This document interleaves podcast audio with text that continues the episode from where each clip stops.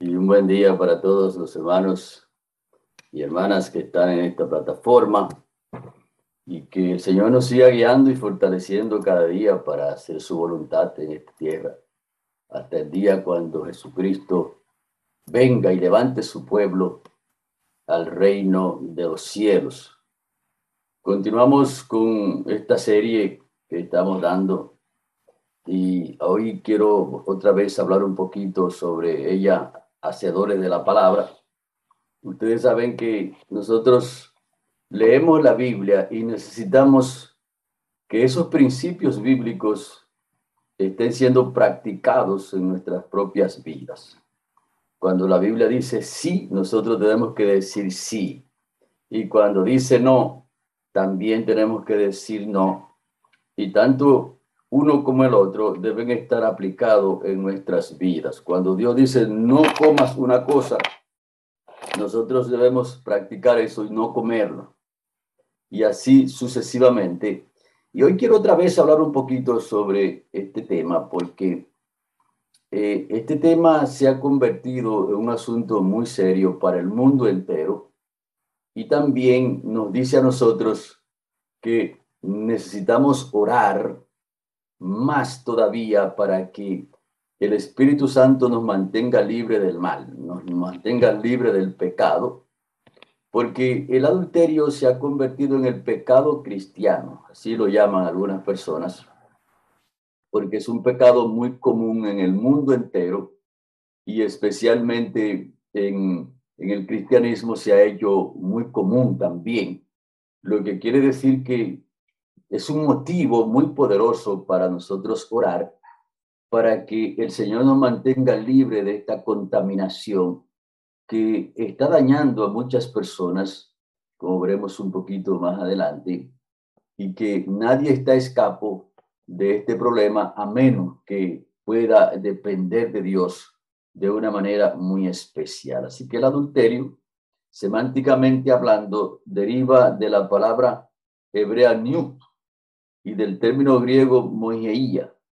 Ambas describen la relación sexual de una persona casada con quien no es su cónyuge legítimo. Es decir, que, es una, una, actividad ilegal delante de Dios y que en, al transcurso del tiempo, nosotros vemos incluso cuando leemos la Biblia, que el adulterio ha sido justificado incluso por muchas generaciones en el tiempo antiguo y también en el tiempo actual. Si nosotros, por ejemplo, mencionamos lo que le ocurrió al rey Herodes cuando se divorció de su esposa y también Herodías se divorció de su esposo de manera ilegítima ambos, ambos, ambos divorcios. Y luego ellos hacen un matrimonio con esos dos divorcios ilegítimos. Ellos hacen un matrimonio que era triplemente ilegítimo. Y entonces cuando el profeta de Dios les dice, eh, usted no debe continuar con este matrimonio, señor rey, ustedes se dan cuenta que eso provocó la muerte de Juan, porque ellos justificaron esa unión. Y entonces la palabra de Dios, cuando dice no, no hay justificación para decir sí. Lo que quiere decir que nosotros necesitamos considerar esto con mucha oración, porque el adulterio viola la ley que rige el matrimonio, expresada en Éxodo 20:14, donde dice una frase cortante, no cometerás adulterio, es que dice. Y entonces uno se podrá preguntar, ¿y por qué el adulterio es tan común? Y incluso, ¿y por qué el adulterio es incluso hasta justificado por muchas personas y ha llegado a ser una institución. O sea, el adulterio es una institución como una zona franca y se ha convertido en, una, en algo que mueve millones, millones de, de, dólares en el mundo entero. Y entonces, por otro lado, Dios está diciendo, no cometerás adulterio. Y entonces, eh, vemos que la palabra de Dios no da lugar a la justificación y a la implementación de estas prácticas. Y la ley levítica eh, era tan, tan seria el asunto que era castigado el adulterio con la muerte. Por ejemplo, si usted lee Levítico 20:10, si un hombre comete adulterio con la mujer de su prójimo, el adúltero y la adúltera indefectiblemente serán muertos. Y uno se pregunta, ¿y, ¿y por qué las cosas son tan distintas al día de hoy? ¿O, o por qué este pecado es tan placentero y, y tan justificado en las mentes de los hombres y de las mujeres de este tiempo, cuando ante Dios representa un asunto tan difícil y tan serio? Eso habla entonces claramente de la gravedad que, que tiene esta impureza moral delante de Dios, un asunto muy serio, este asunto del adulterio. En la época de Cristo ya se había tratado de, de anular o de minimizar esta norma de conducta por las familias de ese tiempo, a lo que Jesucristo respondió en el Sermón del Monte eh, clarificando la intención del mandamiento. Cuando Cristo vino a esta tierra, ya el asunto estaba degradado y se pensaba que no tenía tanta importancia este mandamiento de la ley de Dios. Y entonces sencillamente Jesucristo dijo, oísteis que fue dicho, no cometerás adulterio, pero yo os digo que cualquiera que mira a una mujer para codiciarla, ya adulteró con ella en su corazón. Y esto también se extiende a las damas. Cualquiera mujer que está viendo un hombre y lo está codiciando en su corazón, también ya adulterado con ese hombre. Por lo tanto, eh, Jesucristo subió los estándares aquí. Ellos lo habían rebajado, pero Jesucristo los puso en el nivel correcto. Bueno, el asunto es más complicado que lo que ustedes piensan no solamente la práctica física, sino también la práctica mental de este pecado es contado como tal delante de Dios. Y entonces todo eso nos dice a nosotros lo complicado que es estas cosas. Jesucristo también aclaró, también fue dicho, cualquiera que repudia a su mujer, dele carta de divorcio. Pero yo os digo que el que se repudia a su mujer, a no ser por causa de fornicación, hace que ella adultere y el que se casa con la repudiada comete adulterio.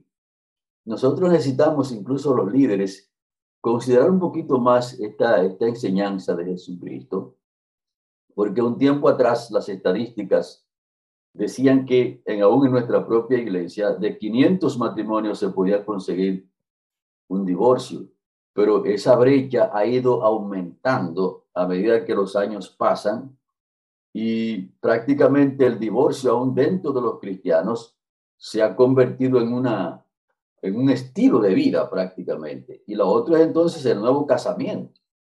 porque Las personas se divorcian y entonces proceden a un nuevo casamiento y ciertamente hay muchos creyentes que cuando pasen por el juicio de Dios se van a encontrar con un doble matrimonio porque Dios no da a torcer su palabra y ustedes ven que Jesucristo aquí, cuando ellos bajaron la norma, Jesucristo la está levantando y esa norma se mantiene en el nivel que Dios la puso.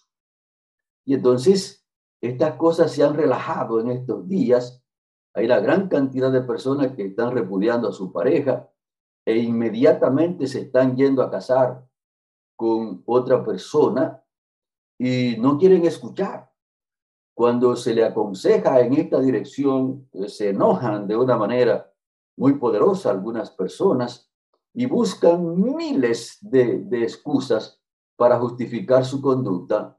Y por eso estoy diciendo que cuando Cristo venga va a encontrar a varias personas con dos matrimonios.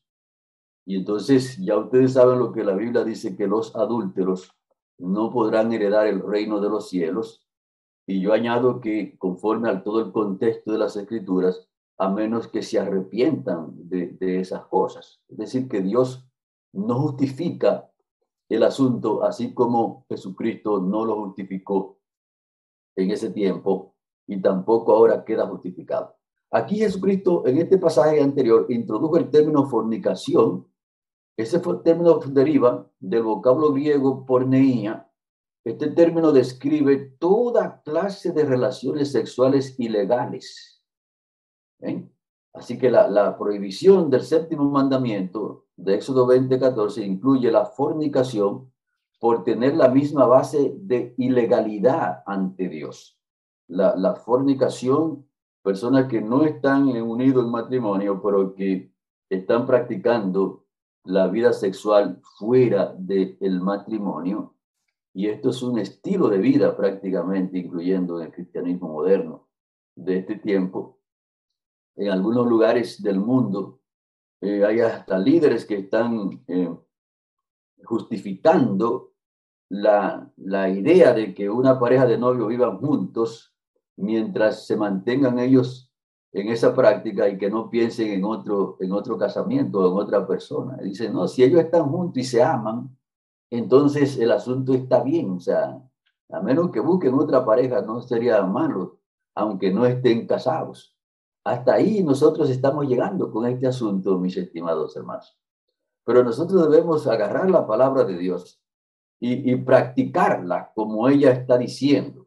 Cuando Dios dice una cosa, entonces necesitamos prestarle atención porque este pecado del adulterio se ha convertido ya, por supuesto, en una de las señales del fin del mundo, porque el mundo estaría corrompido cuando, cuando Cristo estuviese cerca a venir, y eso lo encontramos en Mateo capítulo 24, los versículos 37 en adelante, que sería como en los días de Noé, porque en ese tiempo la gente estaba casándose, dándose en casamiento y haciendo todas las cosas como ellos entendían que debían hacerla, y eso ha, eso ha marchado sobre toda la historia. La fornicación era parte también de los ritos religiosos de los cananeos y en ocasiones el pueblo de Dios se enredaba en esas prácticas también, como lo hace hoy día. Es decir, que es un problema que ha venido eh, creciendo desde el tiempo antiguo hasta la actualidad. Y por eso el libro segundo de Crónicas, el capítulo 21 y el versículo 11 dice, además de esto, construyó lugares altos en los montes de Judá e incitó a los habitantes de Jerusalén a la prostitución y empujó a ella a Judá. Eso lo hizo el rey Jorán, hijo de, de Josafat. Es decir, que un, un, rey que Dios pone allí para que haga el trabajo, entonces ahora hace cosas que son contrarias a la voluntad del Señor. Y nosotros debemos mantenernos firmes en lo que el Señor ha dicho en su santa palabra. Ahora quiero pasar rápidamente a dar un repasito al estrago que hace el adulterio en la vida de las personas. Lo primero que hace es que destruye la relación con Dios, porque ciertamente el pecado es un asunto que hace una separación entre Dios y nosotros, o sea, no, nos aparta de Dios. Y cuando la relación con Dios está rota, que el pecado ha quebrantado esa comunión con Dios, entonces las cosas son muy difíciles para nosotros. En segundo lugar, el adulterio destruye el matrimonio.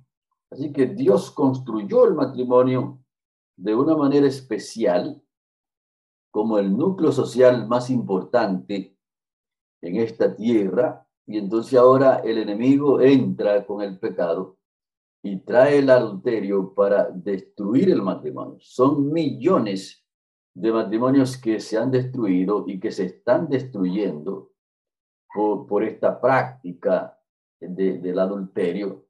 Entonces Jesucristo sigue diciendo, pero yo digo que el que repudia a su mujer, a no ser por causa de fornicación, hace que ella adultere y el que se casa con la repudiada comete también adulterio. O sea, eso es pecado gravísimo delante de Dios.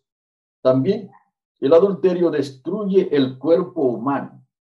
Este punto es muy importante porque la palabra dice que también al que comete adulterio le falta sensatez, el que tal hace corrompe su alma.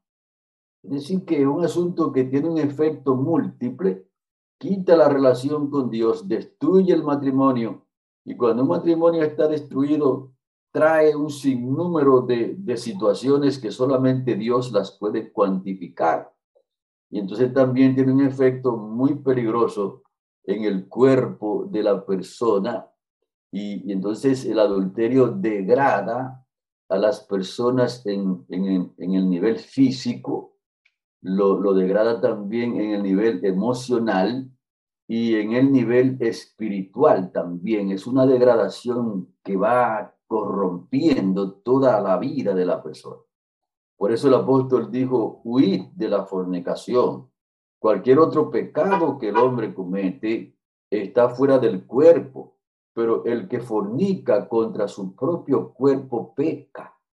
Es decir, que la persona ahora aparentemente cree que está haciendo placentero lo que está practicando y hasta cierto punto en el momento pudiera parecerse el adulterio como un veneno dulce, que la persona lo está tomando y lo siente bueno al paladar, pero, pero no sabe que se está destruyendo a sí mismo.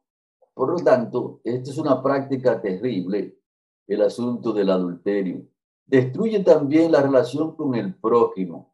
Por eso Éxodo 20, 17 dice, no codiciarás la casa de tu prójimo, no codiciarás la mujer de tu prójimo, ni su siervo, ni su criada, ni su buey, ni su asno, ni cosa alguna del prójimo. O sea que el adulterio es una práctica que tiene una connotación muy peligrosa porque además de destruir la relación con Dios, de destruir la familia, de destruir el cuerpo, de destruir la relación con el prójimo, también destruye las finanzas.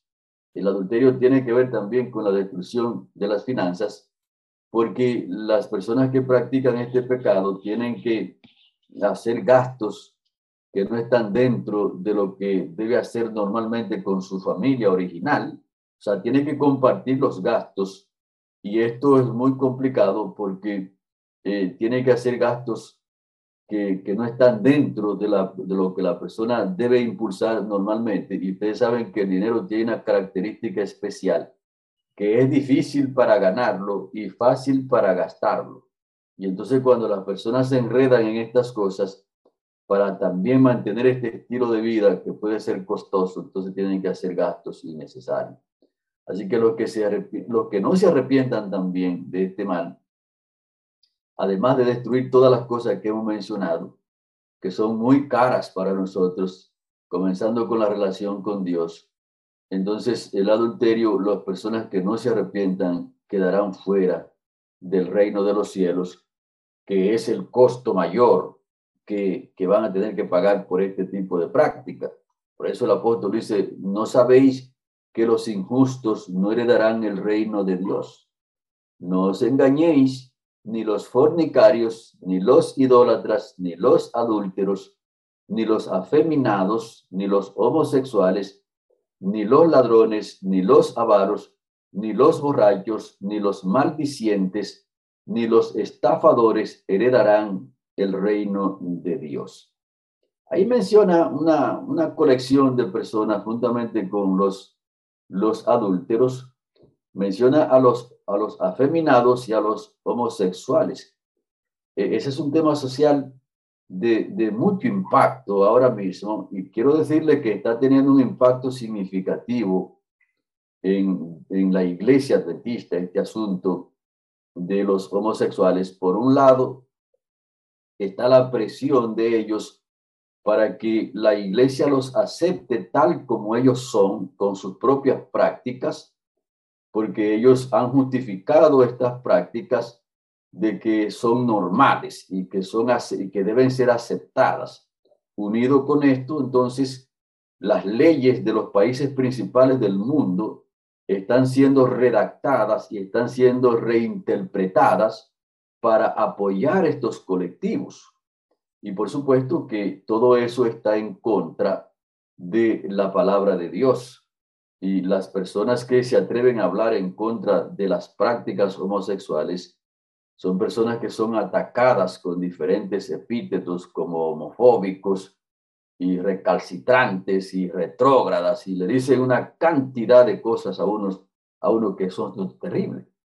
Pero la palabra de Dios sigue siendo la palabra del Señor no puede ser distinta. Incluso aquí en la República el asunto está teniendo un impacto significativo, donde hay varios de nuestros miembros que están apoyando estas cosas y atacando incluso las posiciones de la iglesia con respecto a este tipo de cosas. Y por supuesto que también por el otro lado eh, hay una, diría, una, una falta de preparación y de tacto también para luchar con estas personas. Es decir, que hay un problema grave aquí y en este tiempo descompuesto que nosotros estamos viviendo, necesitamos estar listos para sostener en, alto los principios de Dios y también para transmitir el Evangelio de salvación a las diferentes personas que hay en el mundo. Así que yo pienso que estos colectivos es uno de los desafíos evangelísticos que nosotros tenemos, porque ciertamente Dios ama a todas las personas. Ciertamente Dios quiere que todos sean salvos. Hace unos días escuché un tema de una plataforma homosexual adventista, es decir, son miembros que eh, ellos son adventistas, se declaran así como adventistas, pero han hecho su propia, incluso su propia iglesia y su propia, su propia plataforma para ellos reunirse. Y de aquí, incluso del país, hay personas que los están apoyando de diferentes partes del mundo. Y entonces eh, eh, ellos presentaron un tema interesante llamado la mesa, que posiblemente ustedes lo han, varios de ustedes lo, vieron el tema, llamado la mesa de Cristo. Es decir, que Jesucristo se sienta con todas las personas en la mesa. Y, entonces la idea es que en la mesa de Cristo caben todos. Y ciertamente en la mesa de Cristo caben todos. Pero cuando llegan a esa mesa, Jesucristo le dice, vete y no peques más. Es decir, que el, el homosexual que llega a la mesa de Cristo Jesús necesita abandonar sus prácticas homosexuales. El adúltero que llega a la mesa de Cristo Jesús necesita abandonar su adulterio. El fornicario que llega a la mesa de Cristo Jesús necesita abandonar su fornicación y no justificarla. El ladrón que llega a la mesa de Cristo Jesús necesita ser como hizo Saqueo, que debe devolver el dinero que ha robado y entonces apartarse. Y entonces en ese contexto es que todos caben en la mesa de Cristo Jesús. Pero déjenme decirle, mis estimados hermanos, que si ustedes ven el tema, ellos no lo presentan de esa manera. Solamente dicen que caben todos allí, pero esa, esa distinción que Jesucristo hace en su santa palabra entre lo que es el pecador y lo que es el pecado, ellos no la hacen. Y entonces Dios sigue diciendo en su palabra que Él justifica al pecador arrepentido pero no puede justificar el pecado juntamente, porque Él vino a salvar a la gente no en sus pecados, sino de sus pecados. Y para nosotros poder llevar este Evangelio a todas las partes del mundo, necesitamos primera, en primer lugar estar libres del pecado. Y en segundo lugar, entonces, eh, presentarle a las personas la idea de Dios con respecto a sus males. No podemos quitarle la palabra de Dios ni tampoco ponerle, sino que debemos eh, tenerla en el verdadero lugar donde ella se encuentra. Pero si te hacen estudios sencillos, se va a dar cuenta que para ajustar la palabra de Dios a la sociedad que estamos viviendo ahora, aún, aún líderes nuestros están bajando entonces la norma.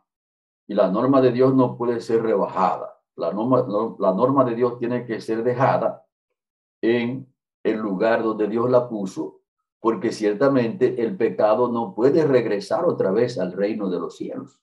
Todo lo contrario, fue expulsado y entonces el plan de Dios es que el pecado no entre jamás allí. Jesucristo dice arrepentíos y convertíos. Por lo tanto, en resumen, Dios ama al pecador y eso nosotros lo sabemos, pero aborrece el pecado. Por lo tanto, él puede perdonar a las personas que han traspasado su ley. Lo único sí, que el pecador debe prestar atención a lo que dice Hechos 3:19. Y dice así que arrepentíos y convertíos para que sean borrados vuestros pecados, para que vengan de la presencia del Señor tiempos de refrigerio. Que el Señor nos libre, mis estimados hermanos y hermanas. Y esta reflexión es para que nosotros tengamos en mente ¿por qué necesitamos orar con más frecuencia y con más denuedo en el tiempo actual? El adulterio, la fornicación y todos estos males que hemos mencionado aquí están en el mundo y están dentro incluso de nuestra iglesia. Solamente Dios sabe cuántos adúlteros nosotros tenemos dentro de la iglesia, hombres y mujeres. Un asunto serio lo que le estoy diciendo. Es un asunto muy peligroso. Y entonces el pecado es un asunto que aunque tú no lo cometas directamente, pero lo cometió uno que está ahí dentro juntamente contigo, entonces toda la iglesia queda paralizada. Y, entonces los líderes que estamos eh, batallando hoy en el tiempo actual, necesitamos ser líderes verticales y con una conciencia muy profunda de la palabra de Dios y de estas cosas, para no irnos ni a la derecha ni a la izquierda con este tipo de cosas, sino irnos al frente, en el medio, como Dios lo está diciendo, y no ser partícipe de la justificación ni de las prácticas del adulterio y la fornicación en el pueblo de Dios. Es un asunto serio, mis estimados hermanos, muy serio, y que necesitamos orar a Dios para que nos mantenga libre del adulterio y la fornicación, y para que Dios descubra a los adúlteros y fornicarios que hay dentro de la iglesia, de tal manera que este pecado sea estirpado del pueblo de Dios y el evangelio entonces pueda crecer y pueda haber un reavivamiento en la iglesia.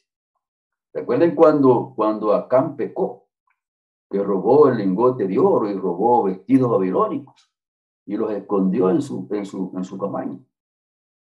Y te leen el capítulo 7 del libro de Josué y el versículo 12. Ahí dice que el Señor le dijo, yo no estaré con ustedes a menos que puedan quitar el anatema que hay en ustedes. Y con respecto al adulterio, que es lo mismo, el pecado es lo mismo, como que nosotros tenemos muchos anatemas, muchos anatemas. Y, ciertamente Dios no nos ha mandado a buscar con una linterna a ver quién es un adúltero en la iglesia. Pero cuando el adulterio saca la cabeza, los líderes entonces tienen que trabajar para que ese pecado sea corregido en la iglesia. Y si no ha sacado la cabeza, entonces los líderes tienen que orar para que Dios lo haga surgir. Y entonces el mal sea corregido para poder echar hacia adelante en este asunto y pueda haber un revivamiento, una reforma en el pueblo de Dios. Y entonces el Espíritu Santo venga en la lluvia temprana y tardía sobre este pueblo. Y entonces el Evangelio pueda correr como tiene que correr hacia el mundo entero para preparar un pueblo para el encuentro con el Señor. Que el Señor me los bendiga en esta mañana y que podamos ser firmes en la palabra de Dios.